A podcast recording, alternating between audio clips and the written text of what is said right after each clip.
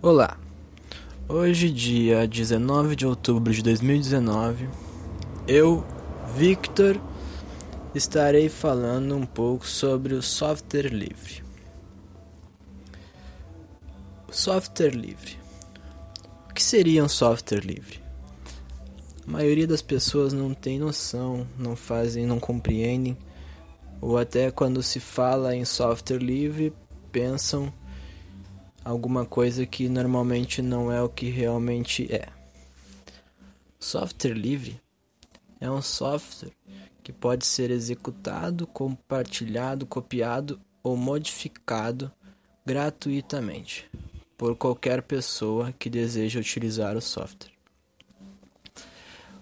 Para ser definido como software livre, é necessário que o software possua acesso ao código-fonte do software. A filosofia base do software livre é da liberdade de expressão e não o lucro. Mas em alguns casos, quando o usuário faz uma modificação no software e deseja redistribuí-lo cobrando, ele tem liberdade para fazer como bem quiser. Uh, o usuário é obrigado essa é uma pergunta né, que as pessoas fazem. O usuário é obrigado a disponibilizar seu software para outro usuário pelo fato de ele ser livre? Não, isso não é verdade. A pessoa, assim que adquire o software, se modifica, reescreve ou faz alguma alteração no software, ela não tem a, a necessidade ou a obrigatoriedade de redistribuí-lo mas caso ela queira, ela pode compartilhar. Uh, algumas pessoas pensam que software livre é a mesma coisa que código aberto. E tem similaridades do, nas duas versões, assim, mas na verdade é mais uma questão filosófica. Cada uma faz cada um tipo de software ele tem uma questão filosófica onde questão filosófica e política onde a iniciativa é é aplicada ou não. No caso do código aberto ou open source, algumas regras são estabelecidas, né? E no caso de do software livre, outras regras são obedecidas. Regras e liberdades que são dadas a quem usa o software, ou é quem vai utilizar o software. Muitas pessoas perguntam assim, né? Ah, mas vale a pena utilizar o software livre? Ele não é mais lento que o Windows, ele não é mais pesado e tal.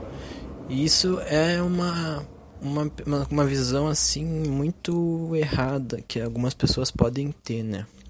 Ah, mas ele não roda menos programas. Não, na verdade ele roda os programas que são desenvolvidos para o software livre. Ele é inclusive mais lento e dependendo da sua necessidade, tudo que tu faz no, no Windows, no, no Windows, no software proprietário, tu pode vir a fazer no software livre. Talvez só algumas questões de adaptação, alguns nomes, alguns comandos, mas tudo é questão de prática. E inclusive, o software livre ele é utilizado em grandes sistemas organizacionais, como alguns tipos de empresas multinacionais, alguns tipos de órgãos públicos, por quê? Pelo fato do custo, né, onde tu consegue adquirir ele ou baixar ele gratuitamente, e pelo fato da segurança, que é um fato que hoje em dia é muito é muito questionado por alguns e alguns ficam com o pé atrás de utilizar alguns tipos de, de, de aplicativos pelo fato da segurança. Tu não, nunca sabe se tu tá entrando num site onde tu vai cair em algum link que vai te levar para um caminho onde vai infectar o teu computador, se tu vai baixar alguma coisa de forma segura. Então, essas empresas, essas esses órgãos, eles utilizam muitas vezes o software livre pelo fato de que os vírus foram feitos para atingir grandes públicos. E, os, e o grande público é realmente o software proprietário, muitas vezes o Windows. Então, por que que nós vamos fazer os hackers, assim, pensam os, alguns tipos de, de, de pessoas mal intencionadas na informática? Por que que nós vamos fazer um, um vírus para o Linux, que tem, que tem bem menos gente usando?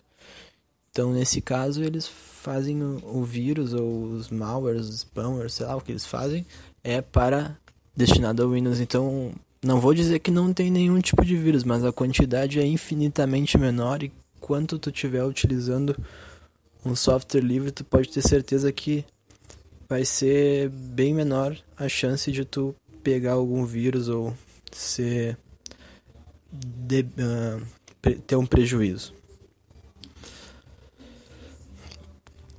E hoje em dia tem muitas, por exemplo, quem gosta de jogos assim, a Steam já está funcionando com Linux. Então é uma maneira de que tu pode se divertir. Tem outros jogos também, mas a Steam é um, é um, um serviço assim, uma carteira de jogos onde tem muitos jogos disponíveis, então as pessoas podem se interessar e começar a olhar com outros olhos o software livre.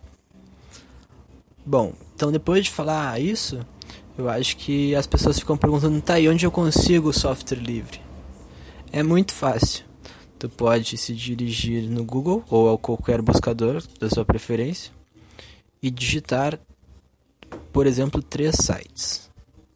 Um é o SourceForge, outro é o FossHub e o outro é o GitHub. Em qualquer um deles você vai ter acesso a softwares livres de qualidade e tudo mais. Por hoje é só. Fiquem com Deus. Um abraço.